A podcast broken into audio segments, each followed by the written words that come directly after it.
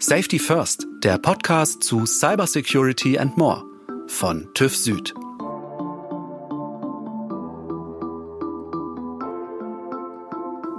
Ein Auto, da steigt man ein, man lässt den Motor an, man fährt von A nach B. Zwischendurch muss man mal tanken, man muss zur Werkstatt und zum TÜV wie viele immer noch sagen, also eigentlich zur Hauptuntersuchung. Ein Auto, das ist heute in Wahrheit aber auch ein Computer auf Rädern, in dem permanent Daten erfasst und gespeichert werden. Bei modernen Fahrzeugen sind das eine ganze Menge Daten. Der Kilometerstand, der Verbrauch, der Reifendruck. Wenn es ein Navi gibt beispielsweise, dann natürlich auch die genaue Position des Fahrzeugs. Mein Auto gehört mir, aber wem gehören meine Daten? Das ist im Moment eine noch völlig ungeklärte Frage. Bisher speichert und nutzt sie jeder Hersteller für sich allein. Beim hochautomatisierten Fahren in der Zukunft, da werden unsere Autos selbst permanent kommunizieren. Mit anderen Fahrzeugen, mit der gesamten Außenwelt. Die Frage, was dabei mit der immer größeren Menge an Daten passiert, ist aber genauso wichtig wie die Frage, ob das Auto morgens überhaupt anspringt oder ob es von Hackern fremdgesteuert werden kann. Dazu spreche ich heute mit Patrick Fruth. Er leitet die Division Vision Mobility bei TÜV Süd. Ich freue mich, dass ihr zuhört und herzlich willkommen, Herr Fruth. Hallo. Herr Fruth, äh, mein Auto, ich habe gerade schon mal nachgerechnet, ist mittlerweile 13 Jahre alt. Speichert das auch Daten und sendet es an Hersteller? Nein, also Ihr Fahrzeug noch nicht, aber es speichert Daten, die im sogenannten Fehlerspeicher abgelegt werden. Und der Fehlerspeicher wird heute über die sogenannte OBD-Schnittstelle, also Onboard-Diagnose, dann in der Werkstatt ausgelesen. Aber vielleicht noch zu Ihrem Entree. Sie fahren ja nicht nur zur Hauptuntersuchung, sondern mittlerweile in der aktuellen Diskussion ja ganz wichtig, vor allen Dingen zur Abgasuntersuchung auch. Also insofern. Stimmt, die gehört natürlich auch noch mit genau, dazu. Genau, ja, genau. gerade jetzt darf man das nicht vergessen. Jetzt sind natürlich nicht alle Leute mit 13 Jahre alten Autos unterwegs, sondern es gibt auch sehr moderne Fahrzeuge. Wie sieht's da mit der Datenspeicherung aus? Also da werden natürlich Daten genauso gespeichert wie bei Ihrem 13 Jahre alten Auto, aber dort ist schon begonnen worden, auch Daten direkt aus dem Fahrzeug zu übertragen. Man spricht heute so im Durchschnitt von 50 bis 80 Datensätze, die pro Fahrzeug pro Tag an Zustandsdaten übertragen werden. Das bezieht sich heute noch in erster Linie aufs Fahrzeug selber.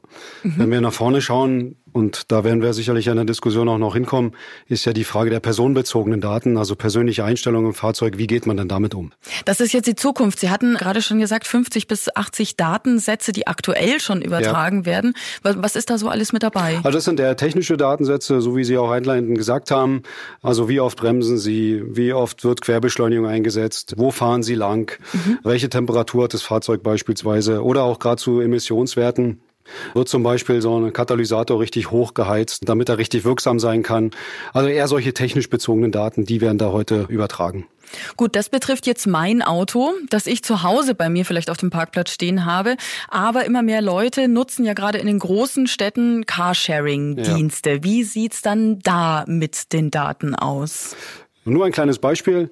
Äh, wenn Sie heute schon einen Mietwagen nutzen und Sie konfigurieren Ihr Handy auf den Mietwagen, also synchronisieren sozusagen, mhm. kommt ja meistens heute die Frage, darf man Ihre Kontakte downloaden, ja oder nein?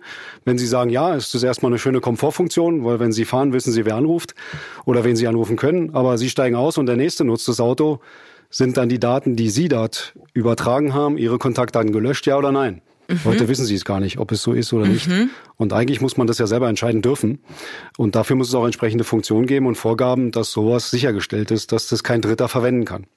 Der TÜV Süd hat sich ja jetzt gemeinsam mit anderen technischen Überwachungsvereinen auch dafür stark gemacht, dass es für Fahrzeugdaten eine neutrale Speicherung geben soll, die einfach alle Hersteller dann nutzen müssen und die für uns eben als Nutzerinnen und Nutzer auch transparent äh, gemacht werden. Was steckt da hinter diesem Plan?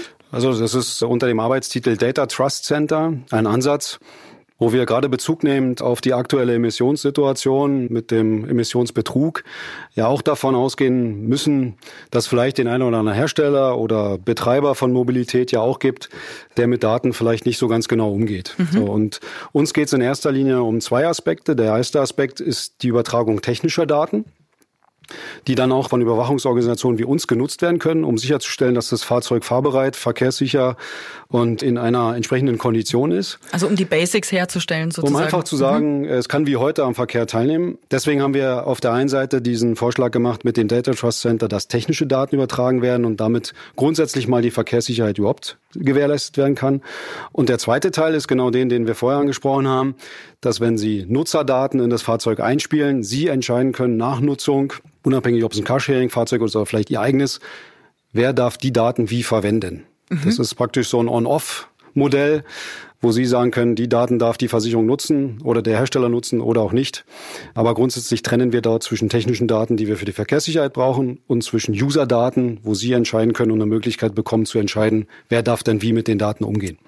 Ich bin ehrlich gesagt so ein bisschen schockiert darüber, dass es da noch überhaupt keine Regelungen gibt. Wie weit ist man da von einem Standard bisher noch entfernt? Also da muss man noch ein bisschen genauer definieren. Natürlich gibt's heute schon Regelungen. Wenn Sie heute ein Auto kaufen, leasen, steht auf dem 20-seitigen Leasingvertrag oder Kaufvertrag auf Seite 12 oder 14 natürlich Passagen zur Nutzung der Daten. Das unterschreiben Sie heute und geben damit die Nutzung frei. Ist aus unserer Sicht, auch aus meiner persönlichen Sicht, heute eher förderlich. Also denkt man an so einen SOS-Call. Sie haben einen Unfall, das Fahrzeug sendet selbstständig Daten. Ist es ja eher ein Vorteil, den man heute auch nutzen sollte. Deswegen, wir wollen es gar nicht verteufeln. Aber natürlich weitergehend in Fahrzeuge, die umso mehr Daten senden und in den sogenannten Level 4, Level 5, wenn wir weiter an autonomes Fahren denken, eben auch in diese Komfortfunktion kommen, dann geht es eher darum, die Nutzer zu schützen. Und da wir so weit noch nicht sind und die Politik ja auch immer der Zeit da etwas hinterherläuft, ist es jetzt umso wichtiger und dafür tun wir alles in Berlin, in Brüssel, bei der EU, aber auch in Genehmigungsgremien in Genf, wo es um die weltweiten Standards geht, also ECE-Norm beispielsweise, dort einzuwirken, dass genau das verordnungstechnisch geregelt wird und der Verbraucher in dem Fall auch geschützt wird. Mhm. Also einmal, jetzt haben Sie gerade schon gesprochen von Level 4, Level 5, da kommen wir gleich auch nochmal drauf.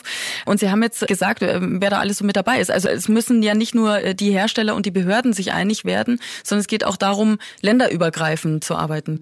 Genau, es ist kein spezifisches Thema mehr wie früher, dass wir sagen, es ist ein deutsches Auto in Deutschland produziert und wird in Deutschland genutzt, sondern wir kennen heute die Weltpolitik, die Fahrzeuge werden in aller Länder mit gleichem technischen Standard mittlerweile oder vergleichbaren Standard geliefert und auch genutzt. Und deswegen reden wir eben auch von Standardisierung zumindest mal innerhalb der Europäischen Union. Ländergrenzen spielen dabei gar keine Rolle mehr, sondern wir müssen in Wirtschaftsräumen denken. Und deswegen ist die EU natürlich da ein großer Wirtschaftsraum und ein großer Nutzerraum. Und dann gibt es asiatische und amerikanische, wo man aber genauso mit standardisierten Regelungen nachdenken muss, wie das dann sauber auch verordnet werden kann. Kommen wir nochmal auf diese verschiedenen Level, von denen wir gerade gesprochen haben. Es gibt ja autonomes Fahren und automatisiertes Fahren, die verschiedenen Stufen. Auf welcher Stufe befinden wir uns jetzt aktuell? Also mit den aktuellsten Fahrzeugen, die wir heute hier in Deutschland zum Beispiel im Markt haben, sind wir auf Level 3. Mhm. Das sind schon assistierte Fahrfunktionen oder unterstützte Fahrfunktionen wie Überholmanöver, die auf der Autobahn vom Fahrzeug selber durchgeführt wird. Das heißt, Sie setzen den Blinker, das Fahrzeug erkennt selber, Spur ist frei, schert aus, äh, beschleunigt, schert wieder ein. Oder solche intelligenten äh, Distanzkontrollsysteme, dass Sie die einstellen können und dem vorfahrenden Fahrzeug folgt. Das ist Level 3, das gibt's heute technisch schon. Dabei sind allerdings die Freigaben auf der Welt, wie man das anwenden kann, sehr, sehr unterschiedlich. Und dann geht's bis Level 5 und das ist das vollautonome Fahren. Also ab Stufe 5 spricht man dann tatsächlich vom autonomen Fahren. Also Stufe 5 ist Fahrzeug ohne Lenkrad sozusagen, um sie sich mal bildlich jetzt vorzustellen. Das ist auch so das berühmte Google Car, was man kennt, also unter dem Markennamen Waymo die dann vermeintlich eben ohne Lenkrad und ohne Eingriff eines Fahrers, also ein reiner People Mover ist sozusagen, sich fortbewegen. So wie der Bus beispielsweise auch in Bad Birnbach, der unterwegs ist. Ja, ein gutes Beispiel. Dort ist es technisch gesehen auch schon Level 5, wobei man einschränkend sagen muss, dieser sogenannte People Mover, ja, Menschentransport an Bad Birnbach, der dort äh, jetzt ja erprobt wurde und das Projekt gerade beendet wurde, fährt noch mit einem Sicherheitsfahrer. Das ist noch eine Vorgabe, die es gibt, also der jederzeit eingreifen kann. Und der Bus fährt eine dedizierte Strecke ab. Also er bewegt sich nicht komplett frei im Verkehr und Sie können jetzt sagen, ich würde jetzt damit gerne nach Köln fahren, das geht nicht, sondern er bewegt sich halt dort in dem Raum auf einer vorgegebenen Strecke.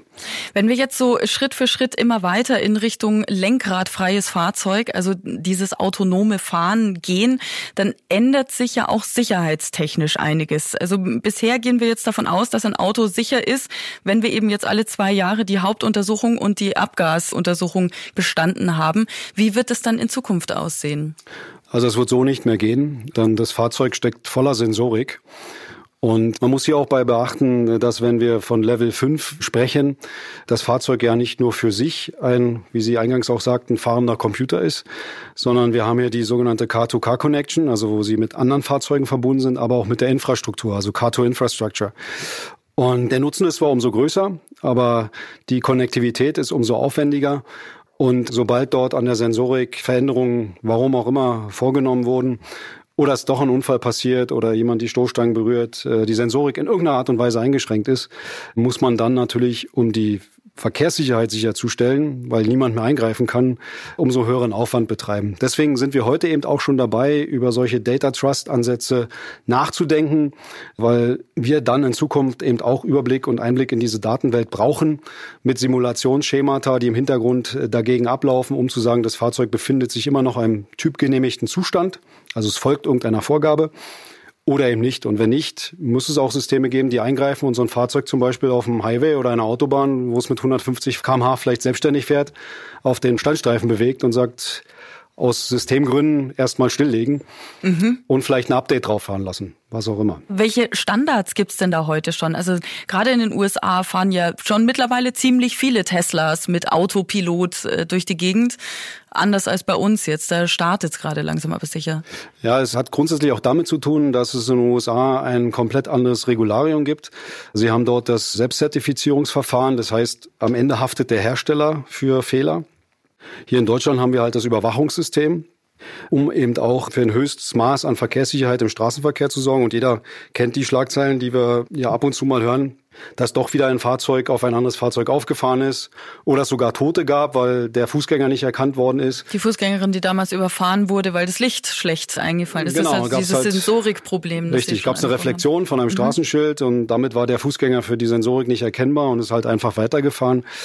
Also es hat natürlich alles Vor- und Nachteile. Die Vorteile bestehen eben darin, äh, im Moment, dass man in den USA eher freier erprobt und Prototypen auf der Straße auch fahren lässt. Aber eben verbunden mit der Gefahr, dass dort auch Unfälle produziert werden mit Todesfolge. Und das ist eben nicht der typisch europäische und deutsche Ansatz.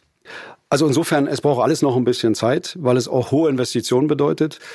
Und über all dem, und äh, das ist auch ein Trend, der jetzt in Amerika einsetzt, schwebt das Thema Verkehrssicherheit. Man möchte natürlich nicht, äh, weil man es auch gesellschaftsfähig machen möchte, immer weiter in das Risiko gehen, dass man weiter erprobt und dabei in die Gefahr läuft, Tote oder eben Unfälle zu produzieren. Und insofern gibt's da jetzt eher die Rückbesinnung auf Standardisierung und auf Sicherheitsaspekte, um dieses neue Fahren und Erfahren sicherer zu machen. Was wäre Ihr Ziel dabei, was so einen Standard betrifft? Ja, unser Ziel wäre eigentlich in zweierlei Hinsicht, dass man zumindest mal gesetzgeberisch festlegt, dass die Daten, die vom Auto produziert werden und der Verkehrssicherheit dienen oder der Detektion der Verkehrssicherheit dienen, dass die von den Herstellern zur Verfügung gestellt werden müssen. Solche Regelungen gab es schon in der Vergangenheit, die wurden aber durchaus unterschiedlich gelebt und äh, auch durchaus unterschiedlich von einzelnen Herstellern damit umgegangen. Das wird in Zukunft so nicht mehr funktionieren, weil ein wichtiger Aspekt, den wir noch nicht angesprochen haben, wird sich in den nächsten fünf bis zehn Jahren darstellen, dass wir heute ja diese OBD, also Onboard-Diagnose haben, wo man noch einen Stecker ranstecken kann, mit Kabeldaten übertragen kann. Was es auch in meinem alten Auto schon gibt. Genau. Das wird es in den neuen Fahrzeugen nicht mehr geben. Weil alleine um solche Fahrzeuge zu schützen vor Cyberangriffen oder negativen Einflüssen darf es keine Eingriffe mehr von außen geben. Und insofern macht man alle sogenannten Interfaces, Schnittstellen am Fahrzeug zu.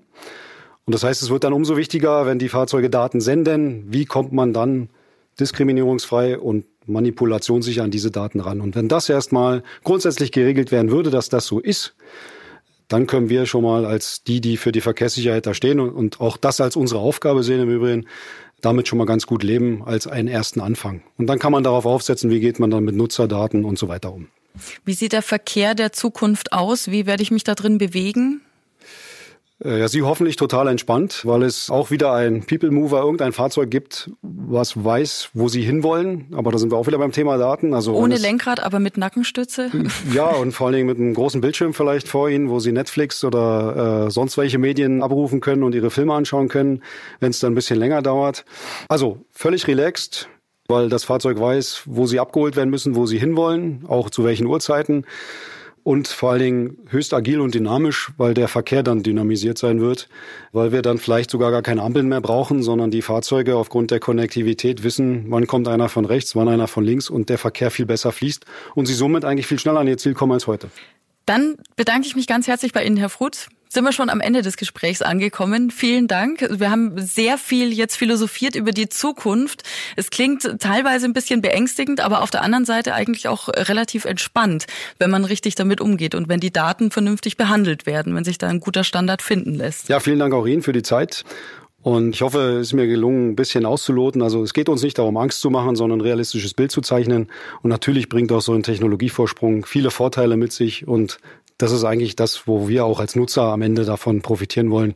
Und der TÜV Süd wird alles dafür tun, damit es wirklich sicher sein wird. Safety First, den Podcast von TÜV Süd, gibt es zweimal im Monat. Wenn ihr euch auch für andere Themen aus Cybersecurity und Datenschutz interessiert, dann schaut doch unter tüv-süd.de slash podcasts nach unseren bisherigen Folgen. Für Themenwünsche, für Lob oder Kritik könnt ihr uns auch gerne eine E-Mail schreiben an podcast.tüv-süd.de. Und wenn ihr in Zukunft keine Folge verpassen wollt von Safety First, dann könnt ihr uns auch abonnieren bei Apple Podcasts, Google Podcasts, bei Spotify oder überall da, wo ihr Podcasts hört. Wenn euch Safety First gut gefällt, dann freuen wir uns natürlich auch über eine gute Bewertung. Vielen herzlichen Dank fürs Zuhören und bis zum nächsten Mal. Safety First ist ein Podcast von TÜV Süd. Moderation Schlien Schürmann. Redaktionelle Umsetzung und Produktion Ikone Media. Alle Informationen zu unseren Themen findet ihr auf www.tüv-süd.de slash podcasts.